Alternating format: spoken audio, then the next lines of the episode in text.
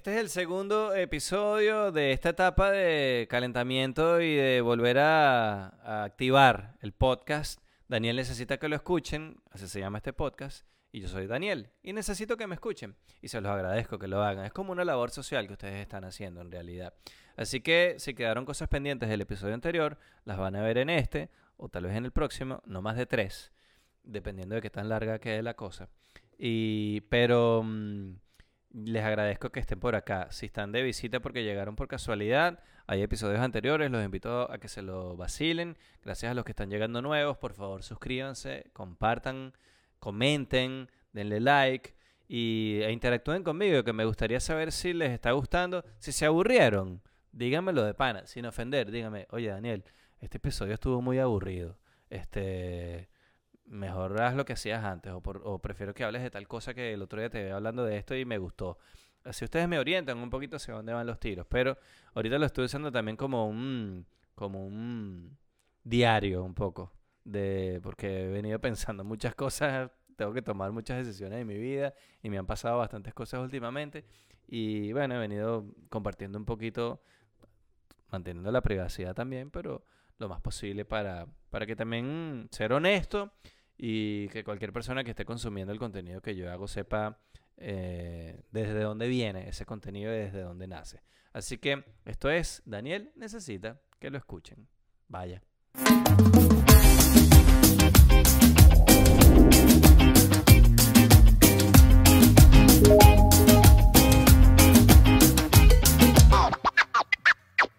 Bueno, en el episodio anterior les conté todo el proceso de la renuncia y lo que me ha venido pasando porque estaba perdido también.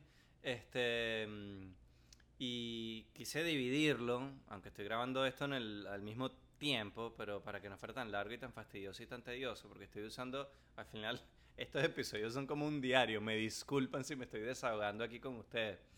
Pero mm, también voy a compartir otras cosas de, de contenido que he estado consumiendo, de series, de documentales, y, para compartirlo con ustedes y también siempre recomendándole las cosas que veo eh, en streaming que me gustan, o películas. Este, pero igualito la partecita del diario siempre va a estar por ahí, o es una queja, o es una reflexión, o es algo que me está pasando que quiero compartirlo. En este caso, les quiero contar lo que pasó después de, de haber renunciado. Me lo tomé con calma, yo diría que demasiada calma. Yo dije, bueno, me voy a tomar de repente un par de semanas para pensar bien lo que quiero hacer. Y se fue pasando el tiempo y se fue pasando el tiempo porque lo que yo quiero hacer y lo que yo puedo hacer en este momento están demasiado lejos. O sea, yo necesito un trabajo para vivir. Y lo que yo quiero hacer requiere un esfuerzo y un tiempo, un, un tiempo para que cuaje, si es que llega a cuajar y que llegue a ser a generar los ingresos que yo necesito para vivir, o por lo menos parte de ellos, eso se va a tardar mucho tiempo. Pueden ser varios años inclusive. Entonces yo durante, mientras estoy haciendo ese esfuerzo, si logro mantenerlo en el tiempo, también tengo que buscarme otro trabajo para pagar las cuentas, que es lo que he venido haciendo hasta el momento. Pero entonces, ¿a qué trabajo? Empecé a pensar, ¿qué trabajo quiero? ¿Qué puedo hacer? ¿Qué otro trabajo que no sea de mesonero, del que ya estoy un poco cansado, pudiera hacer? También he pensado tratando de buscar la manera de volver al- a, las- a grabar locuciones, a mi trabajo como locutor, que era algo de lo que yo hacía en Venezuela y era uno de mis principales ingresos por, por muchos años, fue uno de mis principales ingresos. Yo llegué a ser hasta la voz de E! Entertainment Television en, en un tiempo, eh, para toda Latinoamérica, y grababa muchísimos comerciales en Venezuela. Y, y entonces ahí uno entra con la... Pero el mercado aquí en Estados Unidos es difícil. Eh, y he tratado de entrarle varias veces y, y no, la verdad es que no he podido. Y mm, ahí uno empieza a reflexionar y las decisiones me dio por pensar esas decisiones que uno toma en la vida. Voy a, voy a sonar como un viejo eh, en este episodio, pero mm, uno empieza a pensar eso, o sea, y, y llegué a la conclusión de que cuando uno está en una situación muy difícil, cuando a ti te está yendo mal, no es tan difícil tomar las decisiones que tienes que tomar, porque las opciones son muy reducidas. Por ejemplo, si tú no tienes trabajo, si tú estás quebrado, si tú estás necesitas empezar a producir plata pronto, no tienes cómo aguantar más tiempo sin producir, la decisión está ahí. está ante tus ojos. Tienes que buscarte cualquier trabajo con el que puedas resolver mientras tanto. Lo demás lo ves después. Pero ahorita eso es lo que tienes que hacer. Pero cuando uno le está yendo bien, ahí es cuando uno comete errores tomando decisiones de vida y, profesionales.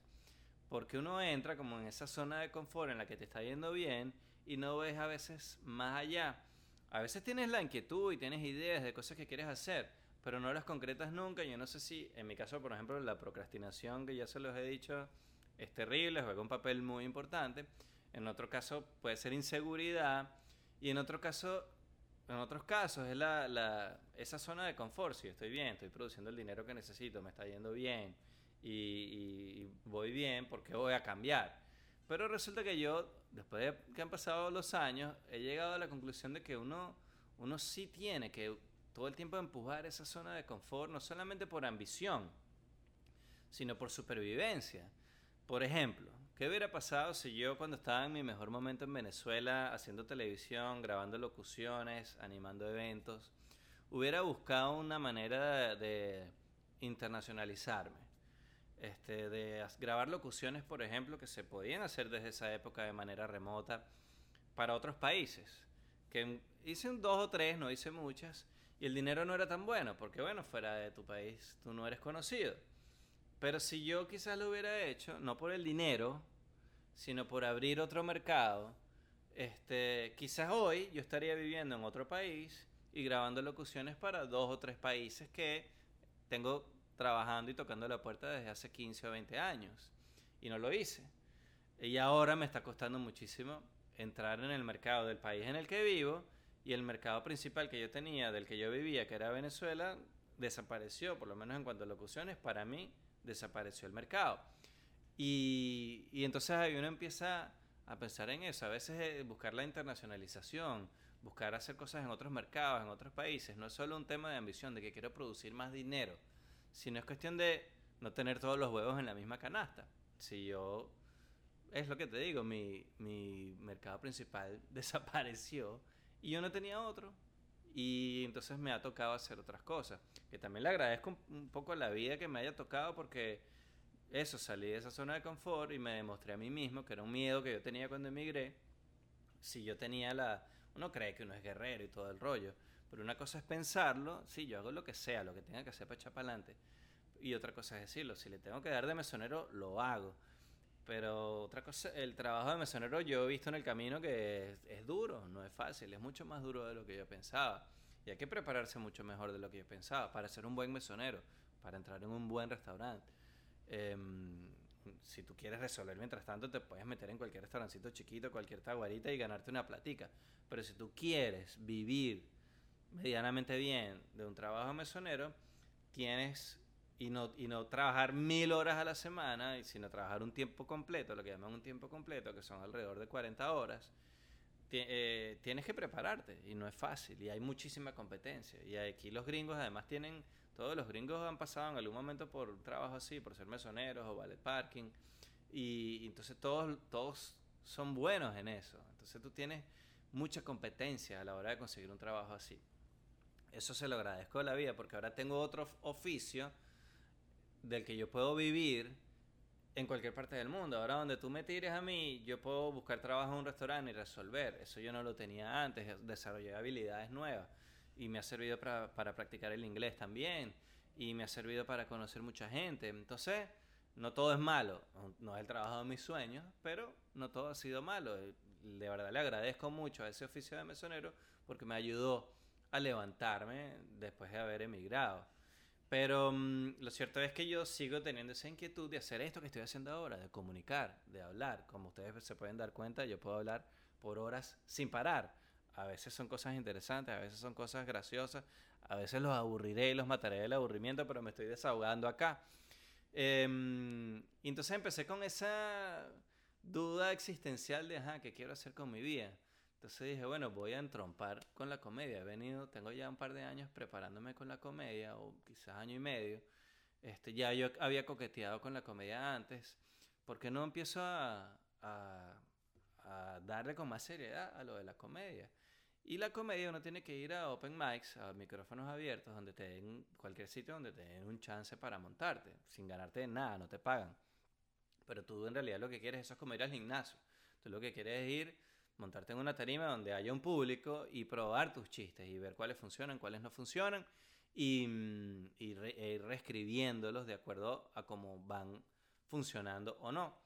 Este, y a la vez empecé a pensar, oye, no tengo trabajo ahorita, no sé cuándo voy a tenerlo.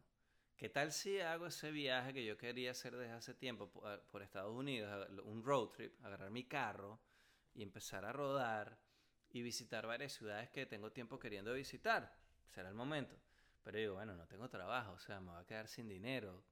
No es el mejor momento para irme de viaje.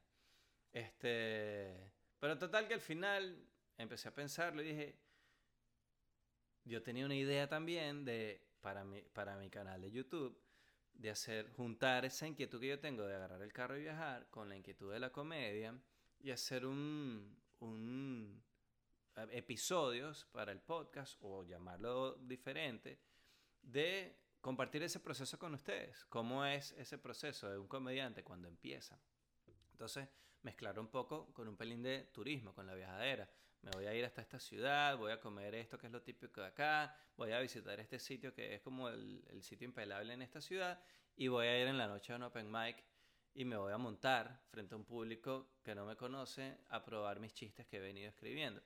Entonces he tenido esa inquietud de si, si hago el viaje o no lo hago, si me gasto ese dinero. Entonces al final, bueno, no es tanto un gasto, es una inversión que estás haciendo en esta inquietud que tienes de la comedia y además pudiera salir un material valioso para compartirlo en, YouTube y para tenerlo en el Patreon y que la gente lo apoye y de esa manera quizás genera el dinero necesario para seguir haciéndolo. Uno empieza como a pensar todo eso, ¿no? Y todas esas dudas. Y hasta aquí voy a, dejar este, este episodio porque no los quiero aburrir. Ustedes saben que yo aquí siempre les hablo de documentales sobre eh, estafas locas. Me gustan los documentales sobre estafas, me gustan los documentales sobre asesinos en serie, un poquito sobre historia y sobre todo si hay algo ahí de guerra y si hay algo de los nazis, me encanta. Este, no es que me encantan los nazis ni el nazismo, pero me parece una parte de la historia muy interesante. Nuevamente, a mí no deja de sorprenderme que, que existan personajes así como un Hitler y, que lleguen hasta donde llegaron cuando dan muestras desde muy temprano que les falta un tornillo. Pero bueno, eso es tema de otro de otra cosa, pero a mí no deja de, sorprenderme cómo somos los seres humanos. Em, vi mm, una película, perdón, estaba, les empecé a hablar de eso porque vi la película de Darkest Hour sobre mm, eh, Winston Churchill, el actor Gary Oldman hace un trabajo brutal. Creo que él se ganó el Oscar por ese, por ese papel. Y refleja, bueno, cuando fue nombrado Winston Churchill como primer ministro, justo cuando estaban en plena guerra y que yo creo que además me parece que lo que hicieron fue tirarle la papa caliente para que se quemara y el tipo terminó sacando el bate. Y le dan de pasada también un poquito a ese episodio de la guerra de Dunkirk, que también se hizo una película sobre, Christopher Nolan hizo una película sobre ese episodio de Dunkirk, es cuando estaban las tropas todas atrapadas y los nazis iban avanzando y los iban a agarrar y estaban en una playa y bueno, terminaron resolviendo, bueno, eso es historia, eso no es spoiler, terminaron resolviendo usando cualquier bote y cualquier lancha privada de cualquier persona, cualquier pescador que estuviera por ahí y así fue como lograron sacar a a gran cantidad de soldados y, salvar un poquito al ejército. Este, mm, pero me parece bien interesante, está, está muy, muy buena esa película, The Darkest Hour. Y mm, la hora más oscura. Y si no han visto Dunkirk, los que vieron Dunkirk, avísenme. Si, lo que pasa es que creo que no está en ningún streaming. Debe estar como para alquilarla, como para pagarla aparte, pero no incluían en ningún servicio, me parece. Además que la, esa, película fue hecha, creo que no fue hecha en 36 milímetros, sino en 72 milímetros. Y entonces tiene como una calidad de imagen que eh, fue hecha especialmente para verla en el cine. Que Christopher Nolan se fue así de, como de, no sé si llamarlo purista o lo que sea. E hizo una película que hay que verla en, en el cine por la calidad de la imagen, que en un streaming, en, una, en un televisor en tu casa, se perdería eso. Pero yo no, la, yo no la llegué a ver cuando estaba en el cine y ahorita la verdad no sé en qué servicio está. Si ustedes la vieron y saben dónde está, avísenme o podemos buscarla después con calma. Em, también vi mm, por ahí este, Ted Lasso, que no la había visto. Ted Lasso me encantó. Es como una serie cargada de buena onda y de un optimismo así que a veces es como casi autista. Este, pero es como una propia eh, la propia serie para ponerte de buen humor, para reírte un rato. Este, muy bien actuada, muy bien escrita, la trama está chévere. Si no han visto Ted Lasso, vacílense la que, que la vi. Gracias a los que me la recomendaron. Que varias personas me habían escrito para que la viera. De verdad que está, está bien chévere. Una que también he venido viendo, que ya me vi, creo que son dos temporadas lo que ha salido, eh, fue Only Murders in the Building, que es con Steve Martin, que es uno de mis comediantes favoritos. Está mm, Martin Short y está Selena Gómez. Ellos son vecinos en un edificio y en Nueva York creo que es la cosa y hay un asesinato en el edificio o alguien se muere en el edificio y ellos empiezan un podcast sobre eh, el asesinato y es un poquito burlándose de que ahora todo el mundo tiene un podcast y más aún todo el mundo tiene un podcast sobre eh, crimen o sobre asesinatos. Y eh, tiene esa, esa dinámica. Debo confesar que me la esperaba mejor. No estoy diciendo que es mala. Pero me esperaba una cosa brutal no me parece brutal, me parece divertida, sí la recomiendo que la vean, se la van a disfrutar. Tiene esa dinámica entre Steve Martin y Martin Short que, que es eh, muy difícil de conseguir en otro lado. Ellos tienen un show juntos con el que han ido, han estado girando últimamente, que yo tuve la oportunidad de ver en vivo porque pasaron por aquí por donde yo vivo. Y bueno, ellos tienen esa habilidad para meterse el uno con el otro y hacerse bullying, pero un bullying así como sano y mm, este es uno de los mejores shows de comedia que yo he visto en mi vida. Además, hacen reír a la gente sin decir groserías, sin decir vulgaridades, que me parece bien difícil de hacer. Y lo que hacen es echarse vaina el uno al otro durante hora y media. Y si tienen la oportunidad de, verlos, creo que se llama Una noche que olvidarás. Una cosa así, eh, burlándose un poquito de una noche que nunca vas a olvidar.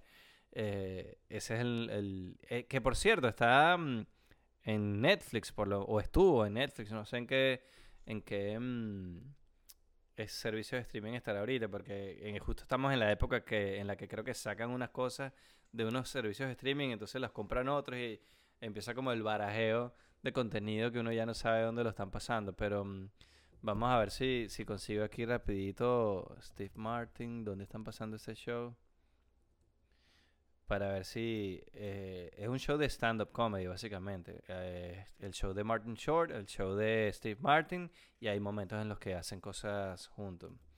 Este, pero vean Only Murders in the Building también. Serena lo hace chévere. Está interesante. Hay dos temporadas. Aquí está. Vamos a ver dónde la están pasando. Sí, está en Netflix. Se llama Una noche que usted va a olvidar por el resto de su vida. Así se llama. Entonces se les recomiendo también Only Murders in the Building y vean el show de Steve Martin y, Martin Short. Vaya. Bueno, y el documental sobre estafas piramidales del que les iba a hablar y terminé yéndome por la guerra y por Ted Lasso era el de Lula Rose. Se llama Lula Rich. Está en Amazon. Y trata sobre esta estafa piramidal que son estos leggings. Bueno, era una ropa, pero existe todavía, creo, una ropa, pero lo principal eran unos leggings. Y como todas las estafas piramidales, le ofrecían a las mujeres que se iban a ser millonarias y que sus maridos no iban a tener que trabajar más nunca porque ellas iban a hacer demasiada plata vendiendo leggings desde su casa. Pero bueno, como todas las estafas piramidales, eh, es limitado para que funcione, pues entonces tú siempre tienes que reclutar más gente y llega un momento que ya todos tus ya no tienes a quién reclutar porque toda la gente que tú conoces y todos tus vecinos y toda la gente de tu zona o está reclutada o está reclutando. Este, entonces, o las dos cosas. Entonces se tranca la bicicleta y se tranca el serrucho. Pero esta, esta también, esta mujer y el marido se volvieron locos y además metieron a toda la familia y ninguno tenía experiencia, entonces la compañía creció muchísimo, estamos hablando de millones y millones de dólares, y la manejaban unos locos que no tenían experiencia, entonces no pudieron mantener la bicicleta rodando y era evidentemente una estafa piramidal. Entrevistan a la señora y al esposo, entrevistan a, a uno de los familiares, creo que es un sobrino que estuvo también involucrado en la compañía. Y también entrevistan a gente que trabajó en la compañía y entrevistan a las vendedoras que cayeron en la estafa piramidal. Ah, algunas de ellas sí llegaron a hacer mucho dinero, pero entonces, como todas las estafas otra vez, el, el tema no es vender el producto, sino reclutar gente y los bonos que te ganas por esa gente que reclutas. Entonces llegó un momento que ganaban dinero era por los bonos, no por vender el producto los que estaban arriba, por supuesto, de la pirámide, los que estaban abajo no ganaban nada y perdían plata y terminaban comprando un producto que no, se les hacía imposible vender. Pero bueno, está bien interesante porque sale la mujer hablando ahí, echando, dando su versión de los hechos y es alguien que tú ves hablando y es evidente que le falta un tornillo. Pues entonces, otra vez, como alguien así llega a tener tanto éxito, a mí nunca me, me ha entrado en la cabeza. Otro tema del que quería hablar, ha pasado mucho tiempo desde que yo publiqué mi último episodio y me estoy poniendo al día también con muchas cosas que he visto, mucho contenido, muchos temas que quería hablar y lo venía anotando y al final no grababa y no publicaba, pero no, no quería dejar pasar el tema de Dave Chappelle, que hace ruido cada... Una vez al mes se prende una polémica con Dave Chappelle. Y mm, quiero empezar primero diciendo que me parece uno de los comediantes más cómicos que, bueno, yo no lo he visto en vivo pero de los especiales que he visto, me gusta, siempre me ha gustado Chappelle. Pero últimamente, él viene mutando como hacia una especie de predicador prácticamente. Entonces empieza como a hablar en serio, de temas en serio. Y, y oye, la verdad es que yo no, yo no, yo no pagaría, yo no pago por un show de comedia para ver a alguien que me va a dar un sermón. Este, yo voy a reírme en un show de comedia. Si hay un poquito de reflexión en el fondo, chévere, pero el objetivo principal es reírse en un show de comedia, es comedia, es humor. Y él últimamente, bueno, y cuenta su rollo que le pasa, que le pasó con su el show de Dave Chappelle y el dinero que no le pagaban, al final logró que le pagaran. Está chévere enterarse de esas cosas en un video en YouTube, pero si yo voy a pagar un show y el comediante pasa 20 minutos sin echar un chiste, contando un problema que tuvo en su carrera. Oye, yo no sé si no es el tipo de comedia que a mí me gusta pagar una entrada para ir a ver. Este, repito, mm, él, su comedia, sus chistes me parecen buenísimos. El tipo es talentosísimo, es un genio escribiendo chistes y, y consiguiendo el punchline perfecto. Pero debo confesar que hace poco pasó por aquí, por donde yo vivo, y dudé Estuve a punto de comprar la entrada, pero costaba cara. Yo andaba sin trabajo, no estaba produciendo buen dinero. Costaba 100 dólares la entrada, la más barata. Y mm, este, dudé, dije, oye, si yo pago 100 dólares y ese tipo pasa ahí una hora hablando, eh, porque él ahora está metido con el tema de los transexuales y se mete con los transexuales y tal, o les dispara y un poquito alborota la dispero y luego entonces lo tratan de cancelar y todo el rollo. Y yo dije, oye, yo no, al final decidí, no voy a pagar 100 dólares porque no me quiero arriesgar que el show, en vez de ser un show comiquísimo donde voy a ir a morirme de risa, em, el tipo va a estar ahí hablando y predicando. No, la verdad es que al final decidí no ir. Y creo que menos mal, porque alguien me contó que en ese show el tipo primero se montó tardísimo dejó a la gente esperando ahí varias horas, se montó borracho y, que la gente estaba maltripeando. Este, creo que hizo dos shows y en uno fue así y el otro escuché que les había ido buenísimo. Entonces es lo que digo, es, una, es como una lotería. Y yo creo que él venía trabajando ese material para el especial este que, que publicó, que se llama The Closer, que está en Netflix. Y mm, vi The Closer. Entonces, ese show que no vi en vivo, lo vi en, Netflix después. Y, la verdad es que está bueno, está bien verlo. Para todos los que nos gusta la comedia, está bien verlo. Pero tampoco es mi show favorito. Em, él hizo ese, aplicó, él tenía esa polémica con, con, los transexuales y entonces echa ahí un cuento de una transexual con la que él, con la que él, comediante, una mujer trans, comediante con la que, que él, bueno, le dio la oportunidad de abrirle un show y se hicieron panas y luego la mujer creo que se suicidó o se murió, no me acuerdo ahorita. Entonces él usa la vieja carta de yo no soy transfóbico, yo tengo una amiga transexual. Ese es un poquito el mensaje que él manda. O tuve una amiga transexual. Este, e independientemente del tema o de la posición que uno tenga con respecto a los transexuales, no quiero discutir aquí eso, ahorita por lo menos, más adelante sí. Este, me parece que, que, no me gustó tanto eh, el show. Siempre es bueno verlo porque el tipo es un pro pero no me parece su mejor show. Este, mm, así que me gustaría saber si ustedes lo vieron, qué opinan. Además hay un poco de comediantes, sobre todo mujeres, ardidas con él porque el tipo es homofóbico y ah, dicen que es homofóbico, ellas lo acusan de homofóbico, de transfóbico, de, ¿cómo se dice? Eh, ah, pues, iba a decir ninfómano. ¿Cómo que se llaman los que. Misógino. Esa era la palabra que estaba buscando. Este. Mm, y. Entonces hay un poco de mujeres ardidas con él y tratando de cancelar, un poco de gente tratando de cancelarlo.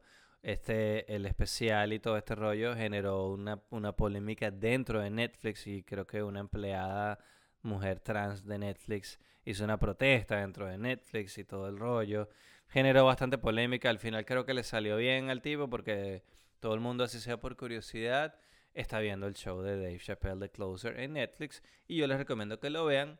Y si quieren venir acá y dejar su opinión en la caja de comentarios, se lo agradezco para compartir un poquito y discutir el tema. Así se termina este segundo episodio de, de calentamiento de reactivación de Daniel necesita que lo escuchen. Así se llama este podcast. Yo soy Daniel y necesito que me escuchen.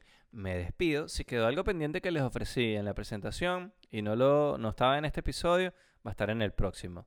Les, recuerdo que es una como una serie de tres episodios que estoy haciendo para, para no hacer uno tan largo de calentamiento y también de quitarme el óxido de encima que tenía tiempo sin grabar y un poquito explicarles en qué andaba y por qué había dejado de publicar y qué es lo que pienso hacer y ya después entrompar un poquito más con más este ánimo el podcast y tratar de no abandonarlo como he hecho antes en otras oportunidades. Si están ahí, avísenme que están ahí, denle like, coméntenme algo, levanten la mano por lo menos en los comentarios y suscríbanse a mi canal o a mis podcasts, dependiendo desde qué plataforma están consumiéndolo, en Apple, en Spotify, en YouTube, y compártanlo, inviten a alguien que ustedes crean que, les puede gustar este contenido a que lo consuma y mm, así cuento con su apoyo, ¿ok? Eh, gracias. Ya saben que eh, hasta aquí llegó este segundo episodio. Probablemente viene otro, más o menos en la misma nota, poniéndolos al día con lo que me fue pasando a finales del 2021 y cómo pienso arrancar este 2022 y también compartiendo todo el contenido que he ido consumiendo, series, eh, películas, este y, contenido que siempre eh, he compartido acá. En Daniel necesita que lo escuchen. Vaya, chao, gracias.